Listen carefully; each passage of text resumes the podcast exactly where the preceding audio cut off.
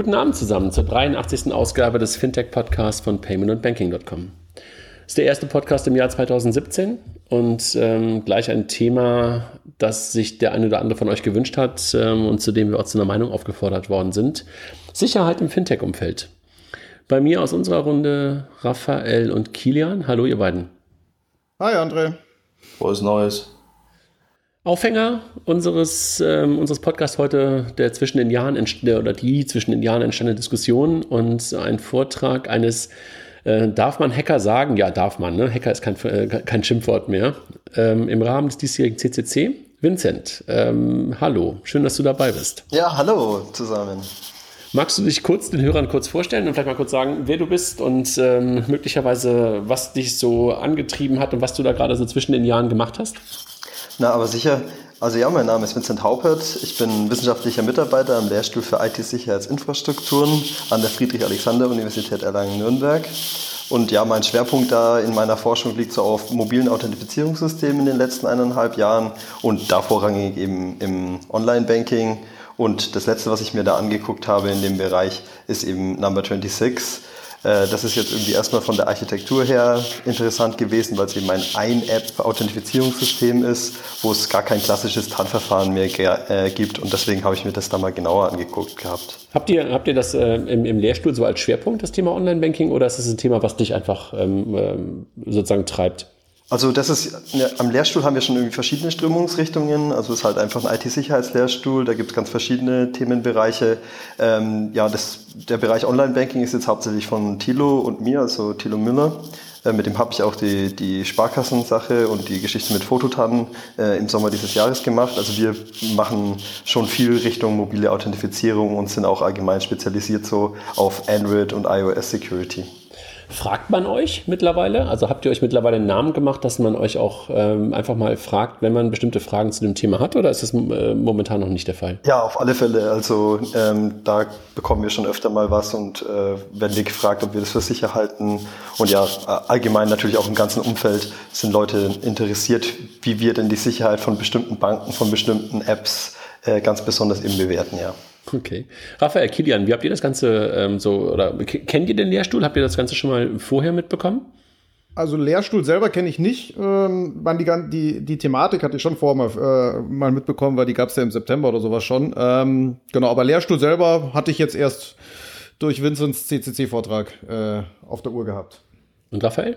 Nee, Lehrstuhl kannten wir auch nicht, aber wir haben damals viel mit anderen äh, Hackern zusammengearbeitet. Also äh, sei es gemeinsame Kante von, von uns beiden, André, oder halt ähm, Carsten Nohl ist ja auch sehr bekannt hier in, in Berlin, der ja auch sehr viel im Sicherheitsbereich macht.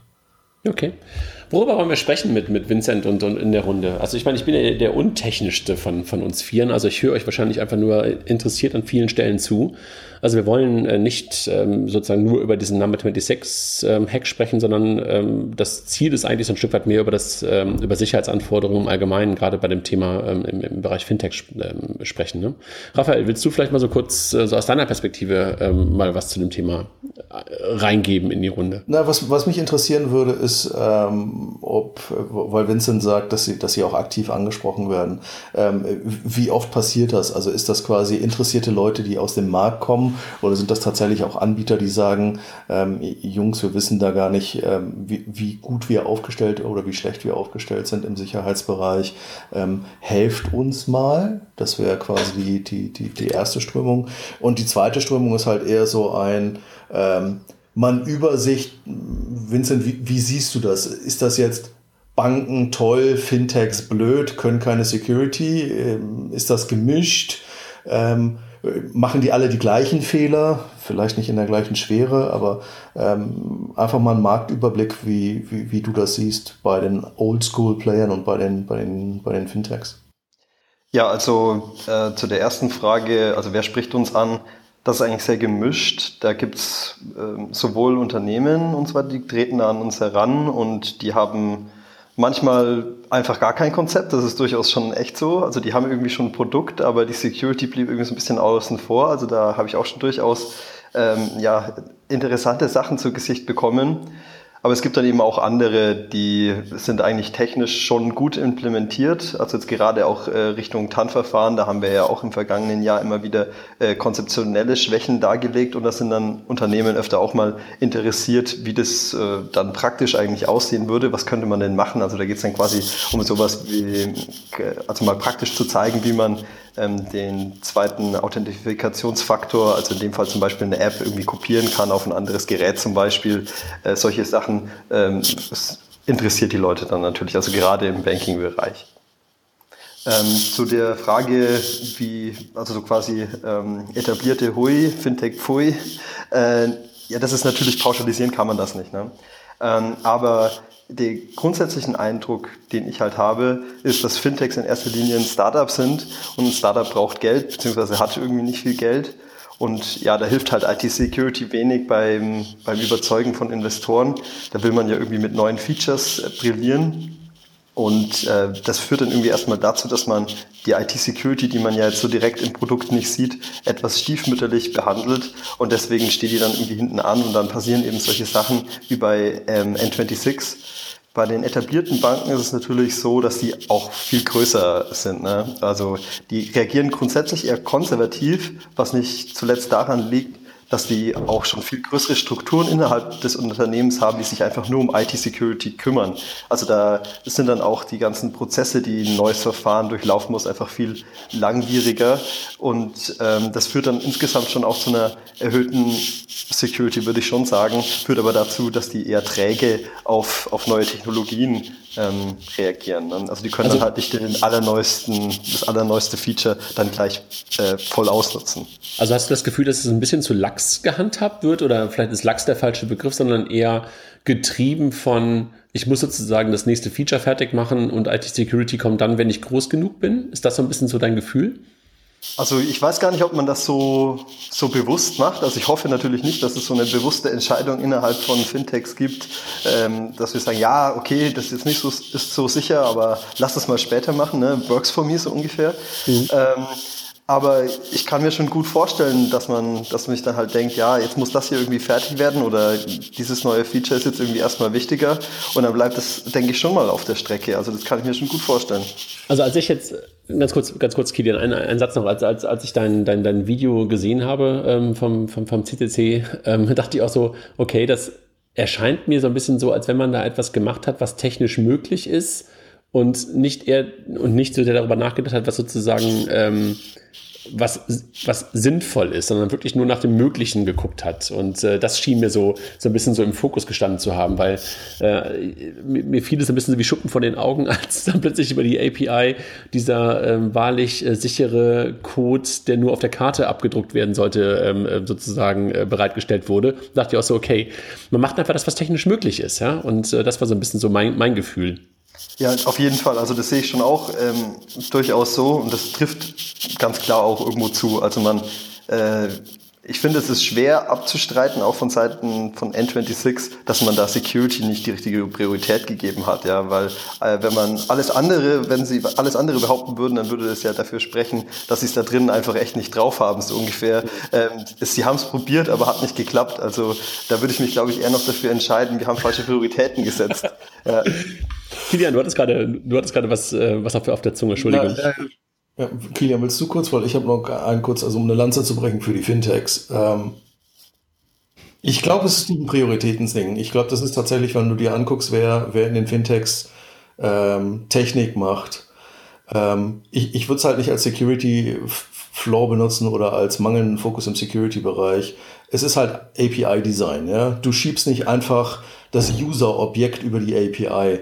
Also wir haben leider sehr viele Leute, junge Leute in jungen Unternehmen, ähm, die halt, jetzt bin ich vielleicht mal ein bisschen garstig, ähm, die halt nie richtig programmiert gelernt haben. Ja? Also äh, übertrieben gesagt, die mussten halt nicht mal auf Bits und Bytes achten und darauf achten, dass die, dass die Leitung mal dünne ist, sondern die gehen davon aus, dass es alles irgendwie über Wi-Fi funktioniert.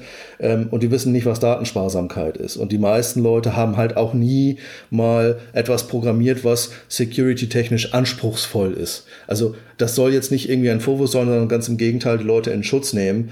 Ähm, ich glaube, dass viele Programmierer, die da draußen rumlaufen und die halt leider dann auch in, was heißt leider, die halt auch in Fintechs landen, ähm, den musst du halt eine Architektur vorgeben, den musst du äh, sagen, Jungs, an dieser und dieser Stelle ist es kritisch. Ähm, da müsst ihr bitte darauf achten, dass das richtig ist. Aber wenn du diesen Input nicht geben kannst, dann ist halt die, das Ergebnis etwas, was gemischt ist, ja. Eine Number 26 hat die Login-Seite äh, abgesichert. Ja, da, kann, da ging kein Brute Force. Da fragst du dich auch, warum haben sie es hinten nicht, nicht gemacht? War das Nachlässigkeit? Hat irgendjemand geträumt? Oder hat irgendjemand vergessen, das in der Architektur aufzumalen? Vorsicht, äh, hier, das ist ein Angriffsvektor. Ja, das ist eigentlich eine interessante Frage, weil die gleiche Frage habe ich mir auch gestellt und habe eigentlich gedacht, dass es irgendwie dann bei der, bei der SMS in dem Unpairing-Prozess dann nicht klappt. Aber ich glaube, es liegt eher daran, dass in den allgemeinen Richtlinien, die es vielleicht auch bei der BaFin oder wo auch immer gibt oder in den allgemeinen Security Guidelines, die man so findet, äh, da steht halt irgendwie sowas drinnen wie äh, sicher mal den Login gegen Brute Force ab, aber da steht nicht drinnen, sicher die SMS, die du beim Unpairing bekommst, gegen Brute Force ab. Ja? Das ist halt irgendwie so, ja, Login Protection ähm, ist irgendwie so Best Practices, aber alles äh, hinten dran, ja, hat man da halt dann, glaube ich, nicht so weit gedacht. Und zu dem anderen Punkt, was du gesagt hast, ja, bezüglich äh, falsche Prioritäten, da bin ich eigentlich auch voll bei dir, weil, also ich war ja da bei ähm, N26 und das, da sitzen echt fähige Leute, so ist es nicht, aber da muss man dann halt echt äh, in der Hierarchie weiter oben gucken und dann war das halt äh, ganz klare falsche Prioritätensetzung von, von dem Management da ganz einfach, ja. Also das, ich glaube nicht, dass die das da jetzt nicht hingekriegt hätten, wenn man sich das mal anschaut, was das überhaupt für Sicherheitslücken waren. Also das ist ja äh, oft trivial einfach gewesen. Ja? Also da, da wurde halt einfach nicht oft genug äh, evaluiert und nochmal drüber nachgedacht, was man denn da eigentlich alles an den Client schickt oder wie das konzeptioniert ist. Und das hätte man halt kontinuierlich machen müssen und hat man halt nicht gemacht. Aber das war das, was ich gerade so ein bisschen meinte, ne? dass man sozusagen das in den Fokus gestellt hat, zu sagen, äh, nächstes Feature und weniger darüber nachgedacht, ähm, was hat das eigentlich für eine, für eine Auswirkung. Aber jetzt Kilian, dich haben wir jetzt schon zweimal über. Ähm Bin schon eingeschlafen. ähm, nee, also ich glaube, also ich bin nicht bei Raphael im Sinne von, dass das die Leute nicht können und dass man das denen erzählen muss. Ich glaube, die könnten das sehr wohl. Ich glaube auch, dass bei, bei den Security-Sachen äh, der Klassiker ist, solange nichts passiert, hat es auch keinen Impact. Dagegen hat das nächste Feature ein direktes Impact, einen direkten Impact, den du nach außen gehen kannst. Das ist ein klassisches Priorisierungsthema. Und ich glaube auch, diese Brute Force Absicherung beim Login, das ist keine bewusste Entscheidung, das ist Zufall. Das war schnell machbar, da hat man schnell mit eingebaut, deswegen war es drin. Aber irgendein, was weiß ich, API-Pinning oder was auch immer da alles gefehlt hat, das war halt nicht mehr drin. Ja, das konntest du nicht in irgendein Feature einbauen und deswegen ist halt runtergefallen. Und solange nichts passiert, kostet sich halt auch nichts. Sag mal, ihr, ihr, ihr beiden, äh, Kilian und Raphael, die kommt ja sozusagen beide so ein bisschen mehr aus der Payment-Welt. Ne? Ähm, sind solche Sachen wie ähm, drei, äh, nicht 30, äh, wie, wie PCI und sowas, sind die eigentlich möglicherweise ein Grund dafür, warum im Payment etwas weniger passiert? Und äh, gibt es möglicherweise im Banking zu wenig harte Vorschriften von den Marktteilnehmern? Also PCI ist aus meiner Sicht auch keine harte Vorschrift. Also da steht ja auch nicht drin, mache es genau so und dann ist alles gut und wenn du es nicht so machst, dann ist schlecht. PCI ist schon ein Thema, was sich dazu bringt, ein bisschen mehr mit solchen Sachen zu beschäftigen. Ich glaube, dass die im Banking auch gibt. Und ich glaube nicht, dass sowas im Payment nicht passieren könnte. Ja, schon klar, aber, aber Vincent, du weißt, was ich meine. Ne? Also es gibt ja so, im, im, Payment hast du einfach so ein paar Industriestandards, die sich so durchgesetzt haben und wo Master und, und, und Visa und Amex und sowas halt so ein paar Sachen vorgeben. Und im Banking gibt's die ja nicht ganz so hart. Ne? Also hast du irgendwie so Best-Practice-Ansätze, aber so richtig harte Vorgaben kenne ich irgendwie auch nicht so wirklich im Banking. Also lustig ist ja bei dem Ganzen, ähm, jetzt wo, wo ihr hier PCI ansprecht, da habe ich ja dann damals auch geguckt, ähm, wegen der, der Kreditkarte von denen auch. Ja. Und äh, die haben sie zum Beispiel auch vorbildlich maskiert. Also die Kredit ich habe das, was noch gefehlt hätte, wäre, dass irgendwie die Pan auf der Leitung liegt, also die Kreditkartennummer, ja.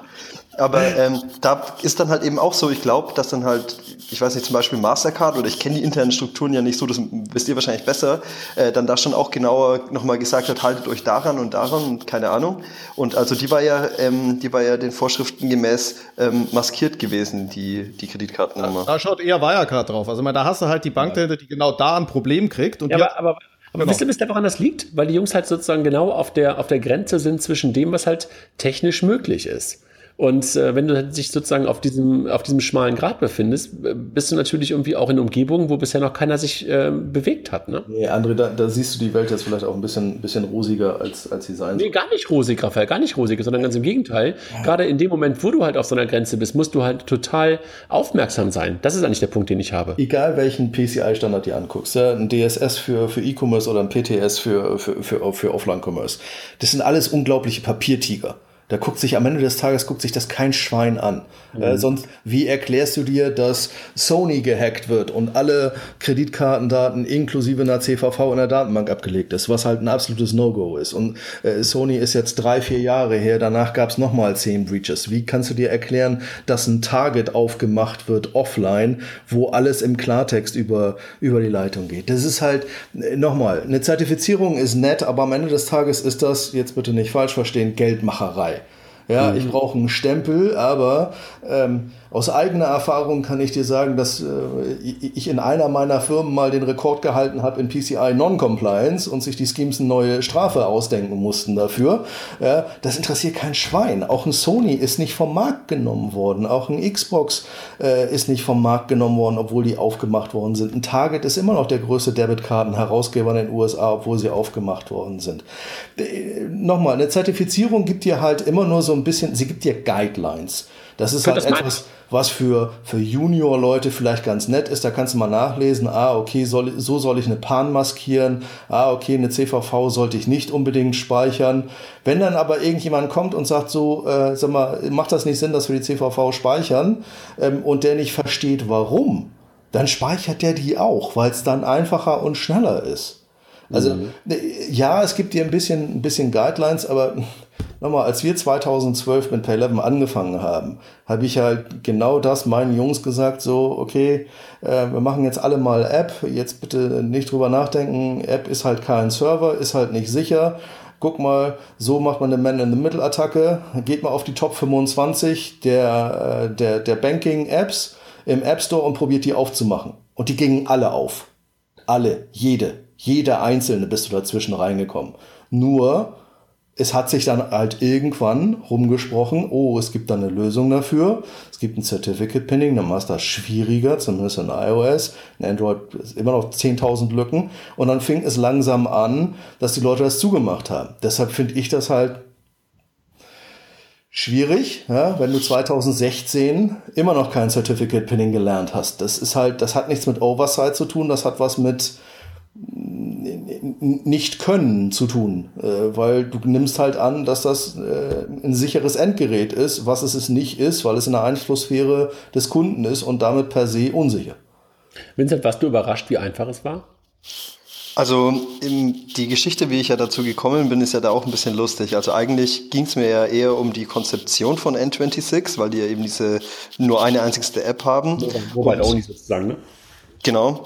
Und ähm, ich habe mir ja eigentlich, war ich da eher interessiert, wie das eigentlich vonstatten geht und ob da irgendwie das trotzdem noch irgendwie getrennt ist, also der, der Auslöseprozess und der Bestätigungsprozess. Und dann, als ich mir die API da angeguckt habe, war ich erstmal überrascht, wie viele Daten da überhaupt über die Leitung gehen und war überhaupt auch erstmal überrascht, dass ich einfach so mich da zwischenklinken konnte, weil es eben kein Certificate Pinning gab. Und ja, dann war ich ehrlich gesagt dann schon irgendwann überrascht, äh, wie, wie smooth das alles ging. Ähm, und hätte ich echt nicht so erwartet. Ja. Raphael, hättest du, äh, hast du dir das auch mal vorher angeguckt? Hast du das irgendwie auch mal so auf der Agenda gehabt? Könnt ihr euch noch dunkel dran erinnern, auf unserem Slack-Channel, als Siri Payments rausgegangen ist, äh, habe ich ja. das Ding doch mal aufgemacht und rumgeschickt und gesagt, hier, guck mal, so sieht übrigens Siri Payments aus. Und Stimmt. da habe ich noch gesagt, das sieht aber sehr einfach aus, ich sehe hier kein Sicherheitsmerkmal. Ja, ähm, meine Nebenbeschäftigung ist nicht wie die von Vincent, mir solche Sachen dann genauer anzugucken. Ähm, aber äh, gerade im Siri Payments Bereich habe ich schon irgendwie so ein, so, ein, so ein Fragezeichen gehabt. So, äh, das sieht mir hier nicht irgendwie vernünftig abgesichert aus. Da muss irgendeine Magic sein. Naja, die werden schon wissen, was sie tun. Mhm. Ja. Ja, also Sag als mal, diese Siri-Transactions rausgekommen sind, da war ich ja schon so tief drin gesteckt in der, in der API von denen, dass das echt, also der Siri-Zeug, das war ja rucki zucki gemacht. Also das ist ja... Äh, das war noch Icing on the Cake, ja? Ja, das war wirklich, das war, keine Ahnung, eine halbe Stunde oder sowas. okay. Sag mal, aber jetzt äh, mal nicht so viel Dissen auf die Nama 26 Jungs. Die haben es ja jetzt irgendwie, äh, haben wir jetzt auch genug drüber geredet. Nee, ich, ich, ich diss ja eigentlich auch gar nicht. Ja, aber ich, ich, meine, also, ich meine nur, dass, also wenn man sich die API anguckt, also hat der Raphael ja auch gerade gesagt, es war einfach total einfach. Es war also ein ganz normaler Call einfach, aber da war halt keine Security dahinter. Also ja. das war das Problem halt. Ich meine, weil grundsätzlich machen sie ja sonst einfach auch viele Sachen einfach auch gut und richtig, kann man ja auch, äh, also das ist ja, kann man ja auch nicht anders sagen. Sag mal, was, was habt ihr für ein Gefühl, was kommt denn jetzt noch so auf uns zu? Also wenn man mal so ein bisschen weiter guckt, also du beschäftigst dich ja jetzt schon lange mit dem Thema, Vincent. Äh, was ist denn das nächste, wo du so drauf guckst? Oder was, du hast ja gerade gesagt, äh, du fandst bei Number 26 einfach interessant, dieses Mobile Only und, und nur ein Device und nur eine App. Was ist denn momentan sonst noch so aus deiner Perspektive, wenn du so auf, äh, auf Finanzen und Banking und sowas guckst? Äh, was, was guckst du dir gerade an oder äh, was, was, was, was beschäftigt dich? Also, ähm, ich fand, fand dieses One-Device eher nicht interessant, sondern eher beängstigend. ähm, das ist eine also, andere Art von interessant. Ne? ja, nee, also es ist schon immer noch eben dieses One-Device-Schema, das setzt sich ja total durch jetzt, ja. Ähm, das, das wollen jetzt irgendwie alle haben und das wird auch länger noch ein Thema bleiben, womit ich mich äh, beschäftige. Ähm, was wird jetzt irgendwie noch kommen, was eigentlich auch noch interessant ist, ist ähm, ein anderer Teil von PSD2, also jetzt nicht die starke Kundenauthentifizierung, mit der ich mich da ja viel auseinandersetze, sondern auch, dass ja die Banken jetzt irgendwie mal ihre Schnittstellen öffnen müssen mhm. und ähm, ja, da Zugriff gewähren müssen. Da könnte ich mir schon auch vorstellen, äh, dass das bei nicht allen sauber implementiert wird. Und ich denke, das ist auch nochmal interessant, was dann da in dem Zuge so passieren wird. Da kann ich dir eine ganze Menge zu erzählen, aber nicht jetzt hier. das glaube ich. Ähm, also das heißt, du meinst so die ganzen Jomo-Sachen, die gerade entstehen, also die Sparkassen wieder, äh, die ja auch auf so ein One-Device-Ding gehen. Ähm, das wird schon mal eine spannende Frage, wie die das Ganze, ja, bin ich bei 5 Euro, ähm, wie die das Ganze umsetzen, ja? Das meinst du, das ist so ja, ein Thema. Also, genau, also Jomo ist natürlich auf jeden Fall ein spannendes Thema. Ähm, ja, also da hat ja gerade die Beta angefangen. Ähm, ja. Ich stehe da ja auch auf der Liste, ich glaube sogar dreimal, aber reingeschafft habe ich es noch nicht. Das wissen die bestimmt auch, dass ich auf der Liste stehe. Ähm, ja, sollten sie eigentlich dich mal schnell einbinden, oder? Wir, wir, wir rufen ja. jetzt auf, wir rufen jetzt auf und äh, sagen, Vincent muss, muss nach vorne auf der Liste. Morgen habe ich dann eine Einladung. ja, ähm, also Jomo ist natürlich da schon interessant. Was ich aber bei der Sparkasse schon erwarte eigentlich ist, dass es da solche technischen Probleme nicht gibt. Also ich kenne das ja von der Pushtan App, äh, die auch von Starfinanz gemacht wurde. Und ähm, die war technisch, äh, gab es da solche Probleme natürlich überhaupt nicht. Also die hatten ja auch nochmal eine extra Krypto neben, äh, neben eben TLS und hatten halt auch Certificate Pinning und sowas. Also die ganzen Best Practices waren da schon da. Ähm, würde mich jetzt schon wundern, wenn solche Sachen jetzt da, da nicht sind. Und ich glaube, die, die schauen jetzt schon auch nochmal extra hin, äh, nachdem ja das mit N26 jetzt gerade war. Ich denke, da, da will man nicht die gleichen Fehler machen. Das glaube ich auch. Sag mal, wenn, wenn man auf das ganze Thema drauf guckt, dann, dann ist dieses Thema Mobile Only One Device ist ja, ist ja eine Experience-Frage. Also, dass man, dass man irgendwie davon ausgeht, okay, ich habe nur noch ein Gerät und, und ich will darauf irgendwie auch alles machen. Ich möchte darauf Daten abrufen, ich möchte auch Transaktionen im besten Fall freigeben. Das, das wollen wir ja. Also jetzt, äh, ob wir vier, ist eine andere Frage, aber sozusagen immer mehr Menschen wollen das ja mit einem Device machen. Wenn man das Ganze aus, Sicherheits aus Sicherheitsgesichtspunkten eigentlich nicht wirklich richtig sicher machen kann, was ist denn die Alternative? Also seht ihr irgendwie eine Alternative, wo man sagt, das ist ein guter Mittelweg zwischen vernünftiger User Experience und trotzdem hoher Sicherheit auf einem Device? Seht ihr irgendwas? Egal wer, also an euch, an, an euch, an euch drei gerichtet. Nö, also das wäre jetzt auch so ein bisschen meine nächste Frage gewesen, weil die Diskussion ist ja diese One-Device und auch irgendwie diese Two-App-Strategie, die ja jetzt ganz, ganz viele haben, als einfach eine extra TAN-App und dann sich versuchen, da in diese Two-Factor-Geschichte durchzumogeln, was ja auch nicht ganz korrekt ist. Aber ich sehe keine große äh, Alternative in dem Sinne, habe ich noch keine gesehen, die einfach dieses beide, beide Sachen irgendwie vereint. Ja, und ähm, Weiß nicht, ob du. Also ich, ich bin da ja echt ein Hardliner, ne? Also das, äh, deswegen ist es wahrscheinlich irgendwie falsch, äh, mich da zu fragen. ähm, aber also ich sehe einfach überhaupt nicht, wie man das vernünftig auf einem Gerät hinkriegt, ja. Also was man ja soweit dann bei N26 eigentlich noch äh, lobend erwähnen muss, ist, dass die wenigstens so ehrlich sind und eigentlich irgendwie gar nicht mehr so tun, irgendwie mit zwei Apps und so weiter, als wären das irgendwie zwei verschiedene Faktoren, weil es macht aus, aus äh, Security-Sicht kaum einen Unterschied. Also es geht ja irgendwie immer darum, wenn das Gerät kompromittiert ist, dann kann man auf beide Faktoren zugreifen. Und äh, bei zwei Apps hat es nur geringfügig einen Sicherheitsgewinn, weil wenn irgendwie eine App nur eine technische Schwachstelle hat, dann kann man durch das Sandboxing-Prinzip von, von den modernen Betriebssystemen eben nicht auf die andere App zugreifen. Aber das halte ich jetzt auch für den eher äh, ja, übersichtlichen Vorteil.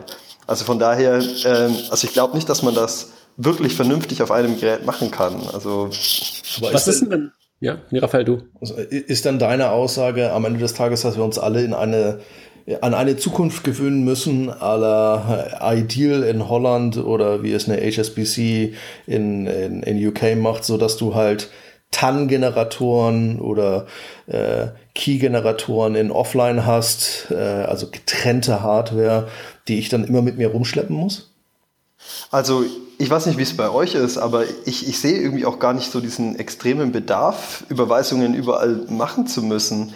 Also ähm, das, das, das, ich verstehe das überhaupt nicht. Das System zwischen André und mir. Ich lehne mich zurück. aber, aber, also, aber ich, ich glaube wirklich, dass es eine Regulierung in dem Fall geben muss. Ne? Also ich, ich kann mich ja da irgendwie, ähm, also ich, ich habe mal gelesen, als äh, der Sicherheitsgurt eingeführt wurde, ja, hat er extra Geld gekostet. Ja, den hat kein Mensch gekauft. Es und irgendwann ist er halt obligatorisch geworden und dann war er halt in den Autos drinnen, ja. Und den wollte auch keiner haben. Aber ich glaube, so eine ähnliche Regulierung braucht man da letztendlich auch. Ähm, klar ist es irgendwie nicht so komfortabel wie keine Security. Ähm, aber ich glaube, es ist irgendwo schon notwendig, um das, äh, notwendig, um das vernünftig zu schützen. Ich glaube, man hat momentan irgendwie so eher das Problem, dass es die, diese Schadsoftware dafür noch nicht gibt. Also was ich ja irgendwie sage, sind ja, sind ja alles Szenarien. Ne? Also das nutzt ja noch niemand richtig aus, weil letztendlich gibt es den Markt dafür ja auch noch nicht. Ne? Wir, wir reden ja hier immer alle so, als würden alle schon Mobile-Überweisungen machen und sowas. Ja, aber das ist ja eigentlich überhaupt nicht so. Das hat ein aufstrebender Markt, der da gerade ist. Und ähm, ich glaube, je größer dieser Markt wird, desto attraktiver wird er eben auch für Leute, die davon, ja, die daraus Profit schlagen wollen. Also ich, wir, wir, sind ja ein bisschen älter als du, Vincent, und äh, ich erinnere mich halt immer mit totaler, äh, mit totaler Qual oder mit, mit, Schmerzen, so ist der richtige Aus, Ausdruck, mit Schmerzen an sowas wie HBCI mit Chipkartenleser, HBCI mit Diskette. Also das, das, das, deshalb bin ich halt so, so ein gebranntes Kind aus meiner Historie, weil ich ja schon ein bisschen länger diesen Online-Banking-Kram mache und das war einfach eine Katastrophe. Das hat man uns damals oder wir selber wollten das damals halt auch aus Sicherheitsgründen verkaufen und Sicherheit verkauft sich halt immer so schlecht, weil das halt einfach so unglaublich unsexy war. Also ich denke halt die ganze Zeit auch nie.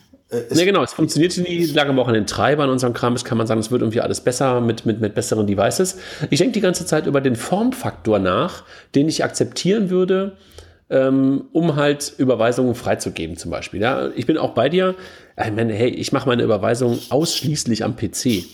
Ich mache keine Überweisung mobile. Also Raphael, äh, keine Angst, also mache ich auch nicht. Macht auch keinen Spaß auf dem Handy, oder? Das ist schon allein mit der IBAN und so. Oh, aber okay. ja, wenn, wenn, du die richtige, wenn du die richtige Oberfläche hast, ein Genie ausnahmsweise mal gut funktioniert ja, ja. und alles erkennt. Das stimmt schon. Das also, das stimmt. Da, da, hat Raphael gerade recht, äh, Vincent, das muss ich auch sagen. Also, so ein Genie Pay zum Beispiel klappt bei mir irgendwie auch. Das nutze ich zum Beispiel auch. Ne? Abfotografieren von der Rechnung und dann halt okay. äh, automatische Freigabe. Und dann kommt bei mir eine SMS dann am gleichen Gerät an. Ich weiß, super unsicher, aber in der Tat ähm, genau der Unterschied, dass ich eben keine IBAN und keine Big abtippen muss oder irgendwie Copy und Paste machen muss, sondern wirklich nur fotografiert habe. Ja. Da bin ich bei Raphael, da macht bezahlen, nee, Spaß macht bezahlen nie, Raphael. Ne? Aber es, geht, es geht ja auch nicht es geht ja auch nicht grundsätzlich um Überweisung. Ja? Also ich glaube, wenn Überweisung der einzige Case ist, dann äh, ja, aber es geht ja um die grundsätzliche Sicherheit von so Banking-Apps. Ja? Und ich glaube, ja. da da, das ist schon nochmal ein anderer und das nutze ich schon, das nutze ich schon hier. Und solange es noch den blöden Überweisungsträger gibt, klar, ja, solange sitzt du dich an, an PC und machst entweder Foto oder tippst den Scheiß ab. Aber den gibt's ja vielleicht auch irgendwann nicht mehr. Und ja. die zweite Frage, die ich mir überlege, also ich glaube nicht, dass wir alle irgendeinen komischen Formfaktor mit irgendwelchen TAN-Generatoren äh, haben werden. Da glaube ich nicht dran. Ich glaube auch, dass wir ein gewisses Risiko mittelfristig akzeptieren werden. Wir werden bei irgendwelchen Sachen sagen, ja, okay, da gibt es ein Risiko. Ja, wie, das ist nicht richtig greifbar, aber das nehmen wir in Kauf. Ja, das gibt's im Auto genauso. Ja, also gibt Leute, die akzeptieren das irgendwann. Ja, da spricht, da spricht Vincent aber einen sehr guten Punkt an und das ist dieses Access to Account. Ja, also wir kennen ja alle Diskussionen, die, die da über PSD2 läuft, wo halt sich bestimmte äh, Banker aus bestimmten Verbänden ganz hart aufstellen und sagen, wenn ich hier auch noch Liability übernehmen muss für irgendwelche Third Parties, dann will ich hier vernünftig, vernünftige Security dabei haben. Vollkommen nachvollziehbar. Nur, wenn du dir überlegst, ich, wir sind jetzt alle sehr im, in diesem, in diesem B2C-Use-Case, ja. Wenn ich mal eine Überweisung mache, wir haben alle, Vincent jetzt vielleicht ausgenommen, wir haben alle auch eine Firma. Ja, wenn du am Ende des Tages dann aber aus dem B2B-Case kommst und sagst, ich muss jetzt mal meine Buchhaltung machen, ich muss hier mal irgendwie 50, 60 Überweisungen machen und du hängst da mit einem TAN-Generator, egal wie gut oder schlecht er ist und du hast nicht nur ein Konto, sondern hast drei, vier, fünf Firmenkonto, äh, Firmenkonten, dann drehst du hart durch. Das, das ist, ist, halt das, einfach gesagt, keine User ist, Experience. Das ist, was ich meine. Weißt du, wie oft äh, Leute, die es wissen, ihre Kreditkartennummer beim Hotel einfach auf den Zettel schreiben und der dahin steht? Das werden, ja. die machen die Leute noch in zehn Jahren. Wie oft der, also das gibt's noch, den Leuten ist es bewusst, die wissen es. Ja? Die sagen, mir ist es jetzt aber zu doof, mit dem zu diskutieren, dass es jetzt eingeben soll und PCI und hin und her, also Zettel hin, whatever. Mache ich selber auch. Ja, also ist so. Ja? Ähm, das, äh, und ich glaube, das wird es auch vielleicht nicht mehr in der Form, aber in anderen Formen wird es auch in zehn Jahren noch geben. Aber das ist eigentlich eine gute Frage, ähm, weil wie, wie gut lässt sich dann eine Kreditkarte überhaupt jetzt zum Beispiel mit ja, Standards bei deutschen Überweisungen und sowas vergleichen? Ja? Also ich meine, ne, bei Kreditkarten hast du halt immer eine, eine, gewissen, ja, eine gewisse Gebühr, die damit äh, dabei ist und das ist irgendwo halt mit einkalkuliert. Ich weiß gar nicht, ja. äh, wie das dann bei Überweisungen ist. Also ich glaube, da gibt es diesen Puffer hinten dran einfach nicht, oder? Also, also du hast schon, hast schon recht, bei einer Kreditkarte ist es in der Tat so, dir, du als Endkunde, selbst wenn deine Nummer irgendwo hingerät und die nimmt irgendeiner her, also das ist über überschaubar dein wirkliches monetäres Risiko das dahinter steht. Ja. Bei den meisten Cases rufst du bei deiner Issuing-Bank an und sagst, ich war das nicht. Wenn du es mehr, wenn du die Transaktionen an, ab und zu anschaust, die buchen das zurück und dann bist du einigermaßen raus aus der Geschichte. Aber das ist ja der Punkt, den Raphael und, und Vincent indirekt und Raphael gerade direkt angesprochen hat, was bei PSD2 ja etwas ist, ähm, wo die Banken halt zukünftig halt auch mit in die Verpflichtung rein sollen. Und deshalb ja auch das Thema ähm, Strong Customer Authentication irgendwie auch ähm, dort im Raum steht, weil die Banken halt sagen, wenn ich denn schon ähm, hier meine Infrastruktur freigeben muss und auch Zahlungen akzeptieren muss und auch noch mit in die Haftung reingehen soll, dann muss ich wenigstens äh, dafür sorgen, dass der Kunde sich halt hart authentifiziert hat. Ne? Ja. Das wird chargen. Oder sagen, das kostet halt. Ich nehme das Risiko, dass hier reingeht als Bank, aber dafür kostet das was. Das machen ja im Prinzip die, die mhm. Kredit. Wer es dann zahlt, ist noch eine zweite Frage. Aber ja, genau das Spiel passiert in der Kreditkarte. Das heißt, die, denen ist klar, da sind Lücken drin, aber dafür wird gecharged. Indirekt, direkt oder indirekt.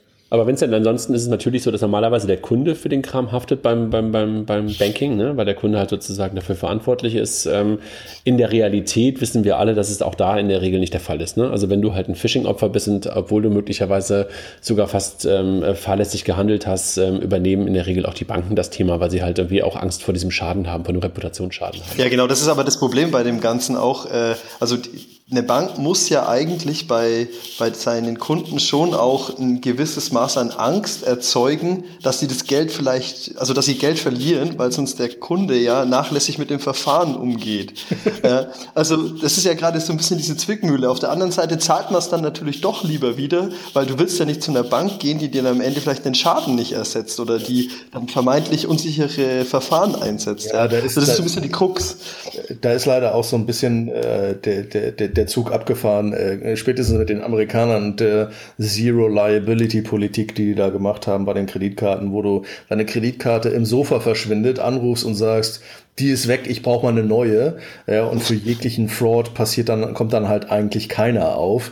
Äh, immer sich die Zahlen nochmal vor, vor Augen halten im, im Kreditkartenmarkt. Ja. Äh, die USA machen, glaube ich, nagelt mich eh nicht auf die Zahlen fest, aber 30, 40 Prozent des weltweiten Kreditkartenumsatzes, aber 70 Prozent des Frauds aus. Äh, also äh, das ist halt einfach ein, ein mega Ungleichgewicht, was du preisen musst. Das ist der Punkt. Ich würde noch mal einmal kurz zurückgehen auf Technik, ähm, weil unsere lieben Freunde, sei es von einem Samsung mit ihrem, mit ihrem Nox oder ein Apple, was sagt, wir haben dann eine super sichere Enklave für dein, ähm, für deinen Fingerabdruck, sind solche Kryptoprozessoren oder abgesicherten Bereiche in Telefonen nicht etwas, was, also was mir zum Beispiel auffällt bei einem iPhone, ich habe das auch schon mehrfach getwittert, aber irgendwie will da keiner drauf anspringen, Vincent, be my guest, ja. Ähm, wenn ich auf einer Apple-App ein Passwort eingebe, dann wechselt mein Keyboard auf ein anderes Keyboard. Das Keyboard ist nicht das Standard-Keyboard, sondern das ist grauer und dunkler hinterlegt. Ich halte immer noch, äh, ich glaube immer noch, dass es ein Secure Keyword ist, äh, Keyboard ist, was plötzlich nicht mehr über die normale Vertratung geht, sondern über die Enklave abgesichert ist. Ist so etwas, also ein Multilevel äh, Linux-mäßiges, es gibt einen User-Bereich und es gibt einen Security-Bereich, wo halt nicht mehr jeder mitlesen kann, wo es über die Enklave geroutet wird. Ist das nicht etwas, was die Hersteller lieber propagieren sollten und dafür eine Möglichkeit schaffen sollten?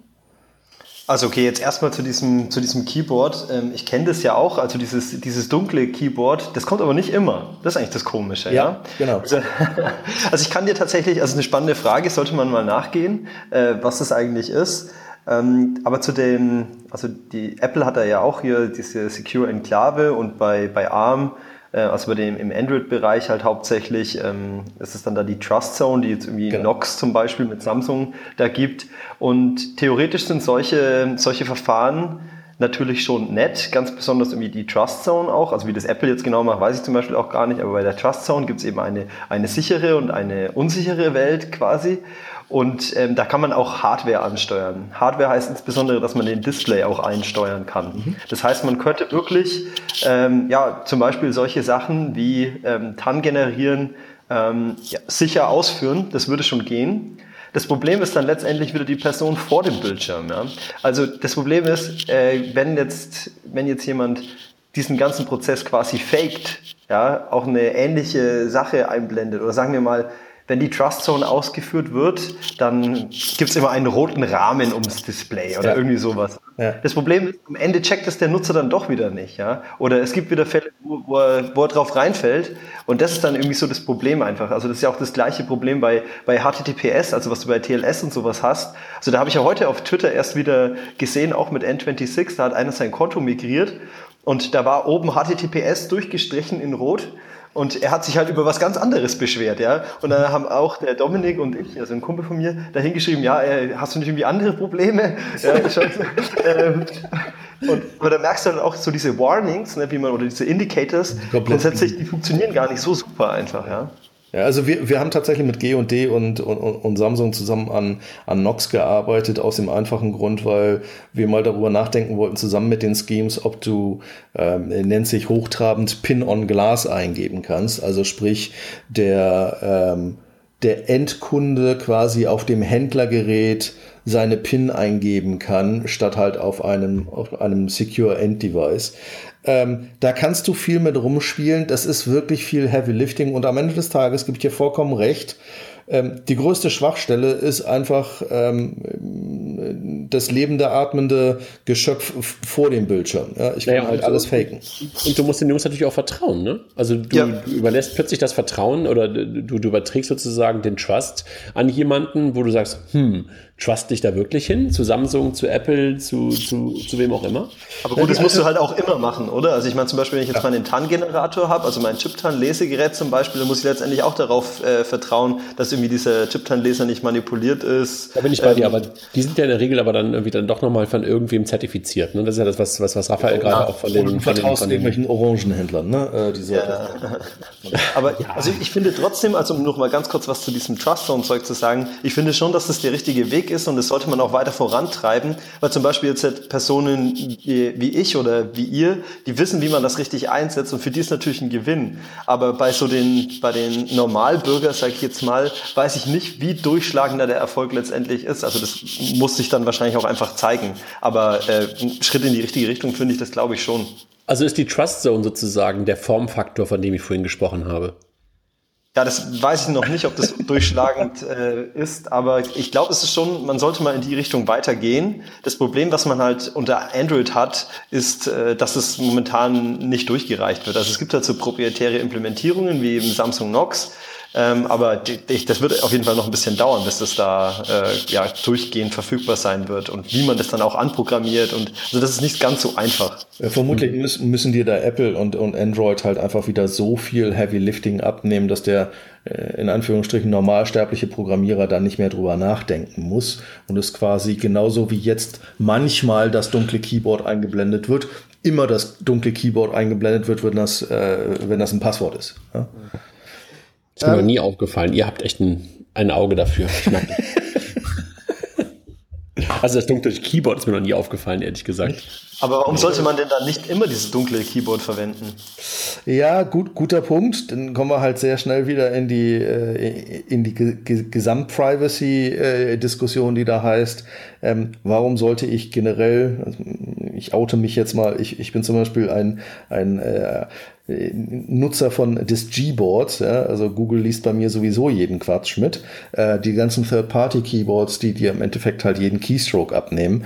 Ähm, es ist halt einfach bequem. Es ist halt wirklich einfach bequem. Und wir kommen halt immer wieder an den Punkt an, dass du ein, eine Abwägung machen musst zwischen, ich bin mir bewusst, was für ein Schwachsinn ich da gerade mache ähm, und dass ich mich angreifbar mache ähm, und einem I don't really care, äh, weil, naja, ob Google jetzt irgendwie auch noch die, die drei SMS mitliest, ähm, die sonst eigentlich Facebook über WhatsApp mitliest, ist mir eigentlich auch egal, ähm, bis zu, ist das jetzt wirklich ein Angriff? Und da bin ich halt bei, bei Vincent, Stand heute, wir leben ja, wir alle leben hier so ein bisschen in dieser, in dieser Fintech-Welt, wo wir uns die Sachen angucken, die vielleicht nicht jeder da draußen schon benutzt. Ja, ähm, deshalb finde ich das auch gut, dass ein Vincent auf ein sehr erfolgreiches Unternehmen wie Number 26 einsteigt und sagt, hey, da ist Traction, da kommen immer mehr Leute drauf. Da kommen halt aber auch Leute drauf, ähm, die vielleicht nicht mehr das richtige Mindset haben. Also Beispiel, ich, ich habe aus dem, aus dem CCC danach äh, Leute gehört, die gesagt haben, oh ja, super, jetzt, kann, jetzt bin ich ja froh, dass ich wieder ein Number 26 Konto habe, ähm, weil jetzt sind ja die Sicherheitslücken geschlossen, ähm, jetzt ist das ja toll wo halt jetzt Vincent sich jetzt vermutlich erstmal mit der, mit der Hand gegen die, gegen die Stirn schlägt und sagt so, okay, das waren die low-hanging fruit. Ähm, ich weiß nicht, ob das der richtige Umkehrschluss war, den du gerade gezogen hast. Genau, ja, definitiv. Ja, aber äh, die, die Normalsterblichen da draußen, die gehen halt auf eine Webseite oder die geben im Notfall auch, habe ich jetzt lange nicht mehr gesehen, aber einen Überweisungsträger ab ja, äh, die benutzen nicht eine App dafür. Aber es wird halt langsam, aber sicher massentauglich und damit halt auch ähm, wie war das so schön, äh, 2000 äh, Euro, die ich mir holen kann, mal 200.000 Leute. Ähm, da ist für den ein oder anderen Black Hat, der nicht wie Vincent nett ist und die Leute dann darauf äh, aufmerksam macht, äh, der sagt sich halt auch, oh, das ist jetzt aber ein großer endstelliger Betrag, den ich als Angriffspotenzial habe, da investiere ich mal fünf Stunden Zeit. Ja, ja. Aber sag mal, äh, so, so, eine Frage, die man sich ja auch stellen kann, äh, die Kommunikation mit solchen Themen. Also ähm, wie war euer Eindruck? War das gut oder wie sollte man damit umgehen? Also das ist ja so ein bisschen eine Frage, äh, sollte man versuchen, das so klein wie möglich zu halten, äh, natürlich schließen und natürlich professionell ähm, darauf reagieren, aber sollte man in der Öffentlichkeit das versuchen klein zu halten, um genau das, was du, Raphael, gerade sagst, ähm, die Angriffsfläche nicht zu vergrößern? Oder was ist eure Sicht auf das Thema? Glaube, das ist eine schwierige, eine schwierige Geschichte, ja, weil also ähm, also ich, ich wüsste es auch nicht, wie transparent man sein soll. Man das oft, äh, die ofte Reaktion ist ja, ja, wir haben uns da jetzt dann irgendeinen Experten eingekauft, der schaut sich die ganzen Sachen halt technisch auch an. Ähm, aber ich glaube, dass es so wirklich eine Gratwanderung ist. Du kannst nicht maximal offen sein dazu, weil das wahrscheinlich die nächsten Lücken auch wieder, auch wieder aufmacht. Und die zweite Geschichte ist ja, dass ganz oft vergessen wird, dass da viel von diesen Sachen gar nicht durch, durch Technik allein überhaupt zu schließen ist. Ja? Weil wir haben jetzt auch sehr viel über Technik geredet. Ich glaube, ganz, ganz große Sachen hast du da ja auf der kommunikativen Seite. Und das hast du dort dann ja auch nicht wirklich verbessert. Wie siehst du das, Vincent? Also ich meine, du bist damit in die Öffentlichkeit gegangen, gehst damit in die Öffentlichkeit. Also was ist, was ist der Treiber für euch? Also Fame auf der einen Seite oder, oder was ist der Treiber? Ja, okay, also es gibt jetzt natürlich irgendwie zwei Dimensionen bei dem Ganzen. Wie gehe ich damit um und wie geht N26 damit um? ähm, also äh, bei mir, was ist bei mir der Antrieb eigentlich dafür? Also wie gesagt, ich bin ja eigentlich jemand, der, der möchte auf, auf die konzeptionelle Problematik hinter dieser One-Device-Strategie hinweisen. Mhm. Und ich glaube, dass es potenziell schon irgendwie vielleicht bald äh, schon mal nach hinten gehen kann. Genau das, was eben auch gerade eben schon gesagt wurde, dass es irgendwie immer massentauglicher wird und eben dadurch auch attraktiver. Ähm, und da war es jetzt eigentlich eher ein Zufall. Also ich habe mich ja jetzt nicht, ähm, bin nicht irgendwann aufgewacht und habe mir gedacht, boah, jetzt zerlege ich mal N26. Ähm, das war eigentlich gar nicht mein, also war echt eher Zufall, dass ich ja dann gesehen habe, dass es da echt technisch äh, gravierend Mängel gab. Und ähm, das hat natürlich auch irgendwann Spaß gemacht. Ne? Also ich habe mich da von einer Sache zur nächsten gehangelt und sowas, ja. Ähm, und war da erstaunt, dass dies ging und das ging. Und wenn man da ein bisschen probiert hat, ging auch das noch. So, Aber, so hat, sich, ja. hat sich übrigens auch dein Vortrag angehört. Also als wenn es ein bisschen so eine Reise gewesen wäre. Ja, genau, sollte auch so sein tatsächlich. Also schön, dass es so rübergekommen ist, aber war auch echt eine Reise. Also wir hatten da viel Spaß. Also ich, äh, es gibt irgendwo auch eine Szene da, als wir das erste Mal diese Siri-Transaktionen ausprobiert haben. Also damals war es, glaube ich, noch ein Limit von 150 oder 200 Euro. Mittlerweile sind es ja 100. Da haben wir dann auch ähm, irgendwie gesagt, ja, jetzt überweisen wir mal 150 Euro auf, auf ein Konto von einem Kumpel, der einfach gar nichts auf, da, darauf hatte. Und dann haben wir das halt immer in diese 25 Euro Beträge aufgesplittet. Und ja. dann konnten wir das ganze Geld überweisen und haben dann das direkt aus dem Automaten gezogen. Da hatte ich dann, da hatte ich dann aber einen, den Bug reinprogrammiert und deswegen war dann das Video nicht so cool und auch zu lange, um es da zu zeigen. Aber da hatten wir echt viel Spaß. Also insgesamt, das hat schon Spaß gemacht. Also ist natürlich eigentlich ein ernstes Thema, ne? Aber wir haben das natürlich da irgendwie schon unsere Freude dran gehabt. Das muss man schon auch sagen. Ähm, zu der Kommunikation von N26, äh, wie, sollen die damit umgehen? Also die haben ja, wie gesagt, seit Ende September habe ich das da ja berichtet habe ich das dem da gesagt, was da alles so drinnen ist äh, an Problemen. Und ja, die, also die waren da eigentlich echt ganz cool damit und ähm, ja, haben da auch, äh, waren da offen, sage ich mal. Aber so richtig gesagt, ähm, ja, da, da haben wir was falsch gemacht, hat eigentlich keiner, ja. Ähm. Und auch, auch nicht so in der, in der Kommunikation nach außen. Also das habe ich auch gegenüber N26 ganz deutlich eigentlich so gesagt, dass ich mir eigentlich schon äh, gewünscht hätte, äh, dass sie da mal konkret gesagt hätten, wir haben da Fehler gemacht ähm, stattdessen stand dann mal irgendwo, äh, ja, wir konnten unsere Systeme jetzt noch sicherer machen. Ja? Äh, deshalb war natürlich dann schon nicht so ganz äh, meine Sicht der Dinge, muss ich schon auch sagen. Und was man, finde ich, aber auch in dem Talk gesehen hat, ja, in der vorletzten Folie habe ich da echt auch eher betont, also ich habe da zwar schon gesagt, was die falsch gemacht haben, ich habe dann auch gesagt, die haben sich da fair verhalten und ja. haben die Sicherheitslücken auch gefixt und die haben dafür echt einen riesigen Applaus bekommen. Ja? Also ich glaube, die unterschätzen da auch so ein bisschen die Leute, die Nutzer, dass sie das, glaube ich, schon verzeihen sein, wenn man da irgendwie ehrlich dazu steht ähm, und dann halt auch die richtigen Maßnahmen ergreift, damit sowas nicht mehr wieder vorkommt. Ja. Ähm, und ja, wie gesagt, ich hätte mir da einfach gewünscht, dass man dann schon sagt, ähm, ja, man hat es da falsch gemacht, aber vielleicht äh, denke ich da auch einfach zu zu ja, gut. Ja, äh, ich meine, ich kann schon irgendwie verstehen, dass sie dann äh, das so deutlich nicht sagen wollen. Ähm, ist natürlich auch irgendwie immer schwierig, aber gerade wo sie sich doch immer so transparent geben und äh, ja, ich weiß nicht, so eine Kundennähe und sowas äh, zeigen wollen. Ähm, ich meine, das macht eine ja, also ich, ich persönlich finde es eigentlich sympathisch, wenn die jetzt gesagt hätten, ja, äh, wir, wir haben das da, haben da falsche Prioritäten gesetzt und äh, wir, wir freuen uns, dass wir es in Zukunft anders machen können. Vincent, jetzt hast du ja zwei Lehrmeister von, von, von, von ein paar Leuten von denen äh, hier dabei. Jetzt können die ja möglicherweise mal sagen, was der Grund dafür ist. Ja, bitte.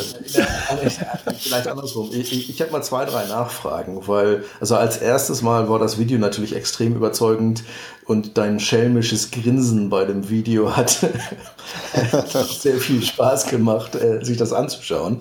Also ich hatte ein paar Leute im Publikum, ich war selbst nicht in Hamburg ähm, und ich habe halt immer nur so Oh my God SMS bekommen mit, mit irgendwelchen Screenshots. Das Video sich dann anzugucken mit deiner Tonspur und deiner, deiner Mimik ähm, war wirklich nochmal sehr, sehr spannend obendrauf.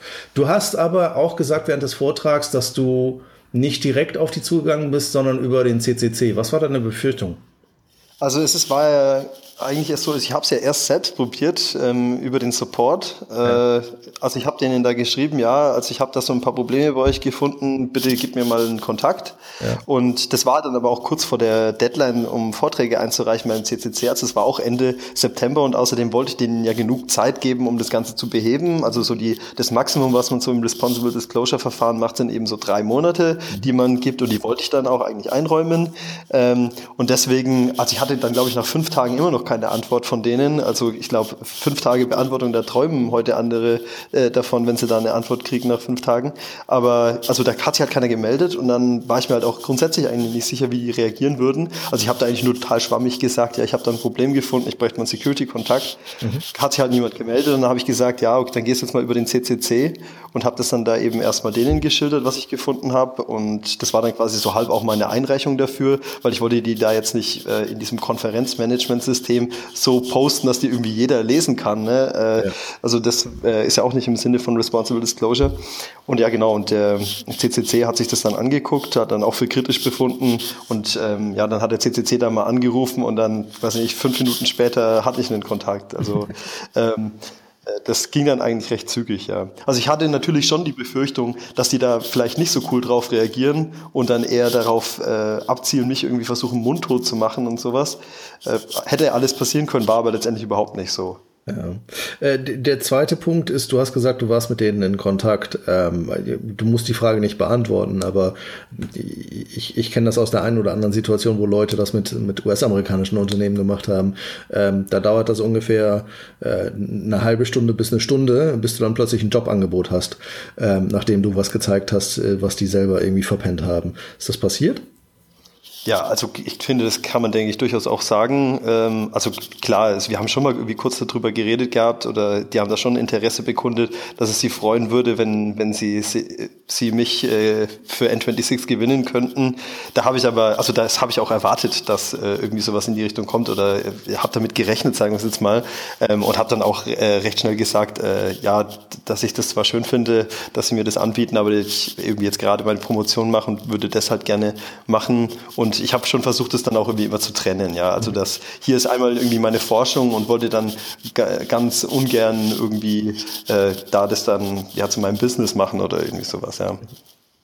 Okay. Kilian?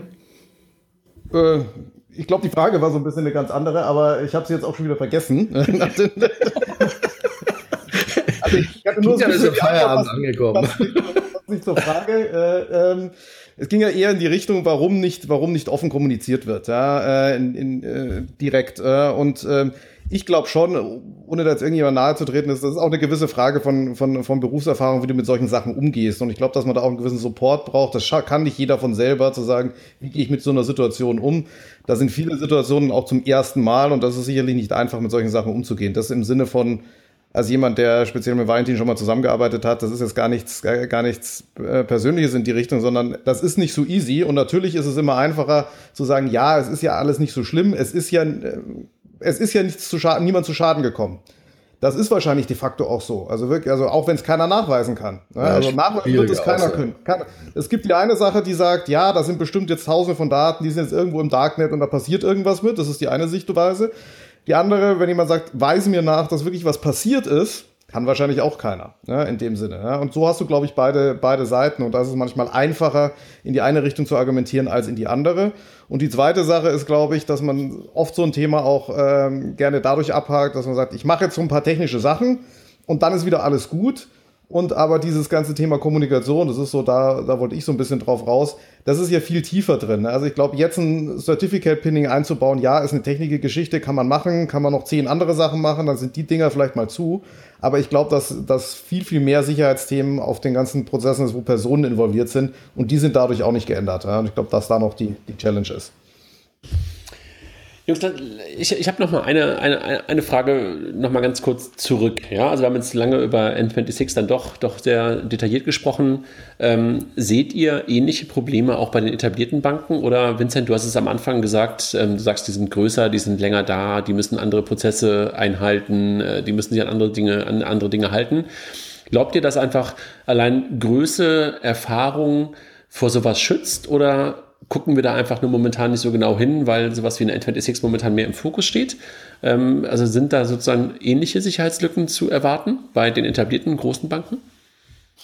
Also ich glaube, also bei N26, was das Ganze ja auch so attraktiv macht, ähm, da anzuschauen, ist einfach, dass die viel mehr also nicht die Art und Weise, wie die schon bestehende Funktionalität, die es auch bei etablierten Banken gibt, umsetzen, sondern halt auch ganz neue Sachen umsetzen, mhm. ja, die es woanders einfach gar nicht gibt. Also du hast einfach eine viel größere Vielfalt an Möglichkeiten, die du da machen kannst. Ähm, und deswegen sind auch viel mehr Daten verfügbar. Also die haben halt auch eine, eine ordentliche API und sowas. Okay, die gibt es jetzt mittlerweile bei, bei etablierten Banken schon durchaus auch. Ähm, und ja, also da, da kommt man halt auch leicht rein.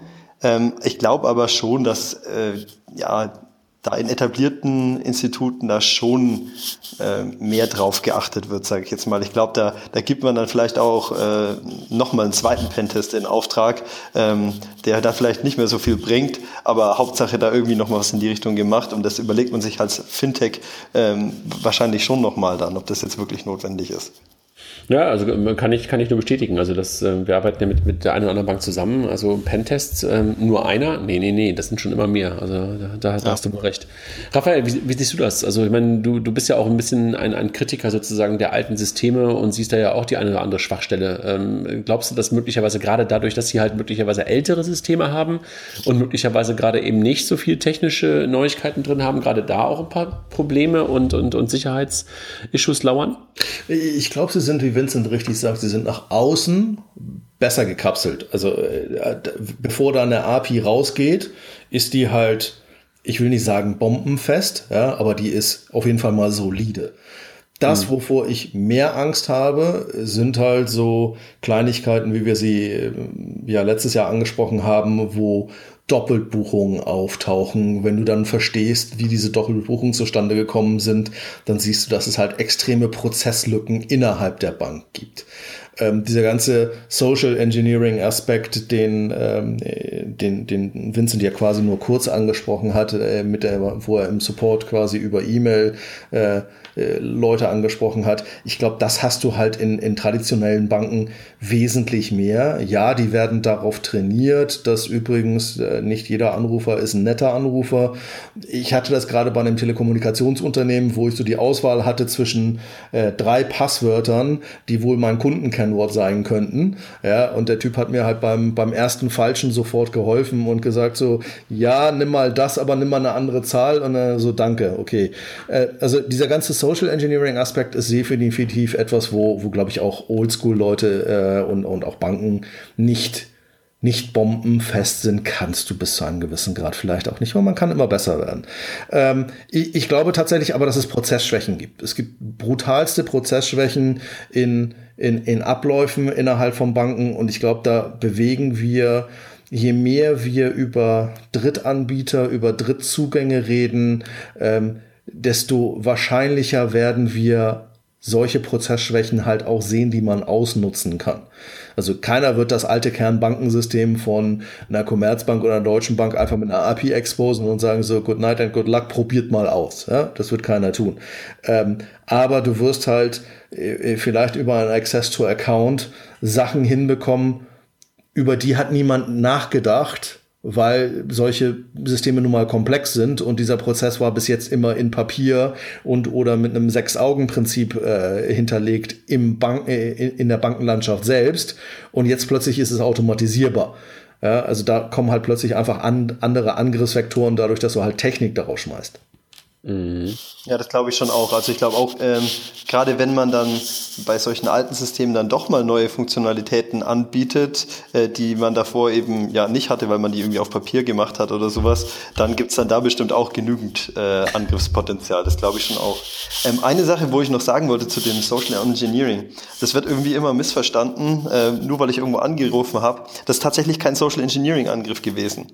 Und warum ist es kein Social Engineering Angriff? Weil der Support nicht keine einzigste Möglichkeit hatte zu erkennen, dass ich nicht ja. diese Person bin. Ja. Also ich konnte die ja perfekt imitieren. Ja, weil du alles ja, hattest. Genau, also das hatte nichts mehr, also es war ein anderer Kanal, klar, aber letztendlich äh, hätten die nichts machen können. Also naja, der hätte noch so gut geschult sein können. Social Engineering wäre spannend gewesen, wenn du es halt probiert hättest mit einem Account, der definitiv äh, Heike oder, oder Lila oder irgendeinen äh, irgendein Frauennamen genommen hättest und du hättest angerufen und hättest es probiert.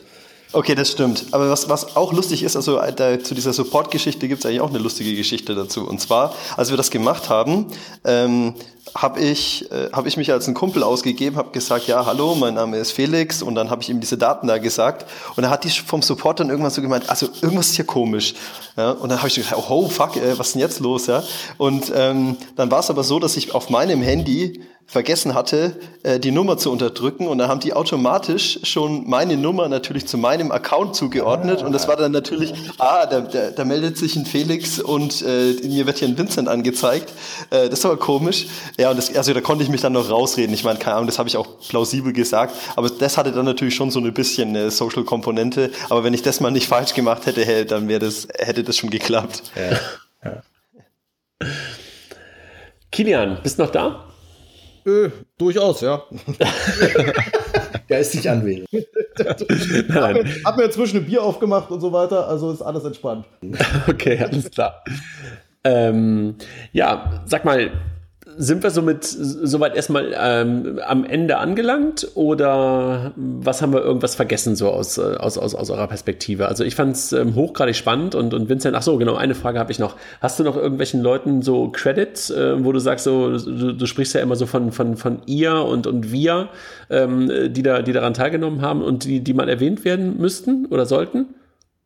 Also ja, ähm, in der Präsentation eine Person, die ist ja auch schon dauernd aufgetaucht, das ist der Dominik Meyer, der hat oft einfach als quasi das Opfer oder Zielkonto ähm, gedient. Und der hat mir insgesamt natürlich, also den habe ich immer so erzählt, was ich jetzt als nächstes machen will oder machen, machen werde oder gemacht habe. Und der hat mir da schon immer auch Input gegeben und war da eigentlich auch tief in der Sache jetzt damit drinnen. Und das andere ist eben der Felix Binder, äh, dem seinen Account durfte ich halt auch äh, verwenden, also die haben mir quasi beide ihr Username und Passwort gegeben, so dass ich dann da irgendwelche äh, Geld hin und her überweisen kann und den ihren Account mal übernehmen, damit ob das auch wirklich funktioniert und sowas sowas.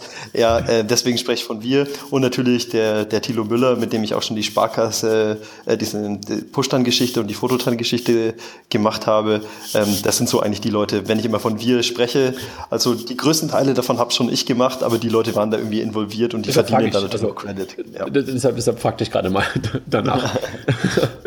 also super, äh, vielen Dank und, und, und super spannend, also auch diese Einblicke mal äh, direkt nochmal zu hören, weil sie sind ja anders als Vortrag, weil wir einfach ein paar Fragen stellen konnten, so in, in dem ganzen Kontext.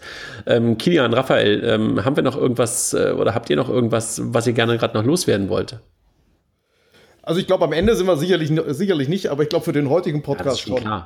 Also, also man kann über das Thema, also auch gerade über das Thema, wie, wie handelt man das Thema Sicherheit äh, in einer vernünftigen Art und Weise, kann man mit Sicherheit noch stundenlang sprechen. Und man kann natürlich auch stundenlang darüber sprechen, welche möglicherweise ähm, andere Sicherheitslücken noch da drin sind. Aber so, deshalb meinte ich gerade, also so, so als, als, als, als erstes ähm, haben wir, glaube ich, mal so das Thema so ein bisschen aufbereitet und äh, länger als eine Stunde wollen wir ja auch die meisten Hörern irgendwie auch nicht auf den Geist gehen mit, mit, mit, mit, unserem, mit unserem Gelaber, ne?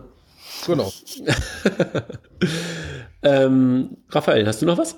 Nee, äh, super spannend. Ähm, ist hervorragend, Vincent mal äh, im, im Podcast zu haben. Ich glaube, an der einen oder anderen Stelle werden wir garantiert auch nochmal ihn anfragen, wenn es mal wieder interessante Security-Sachen gibt. Was ich mir sehr gut vorstellen kann, ist nochmal so ein Podcast zu, äh, da wird mich Arnulf für hassen, Second Factor Authorization, wie man das dann richtig macht mit ein paar mehr Leuten.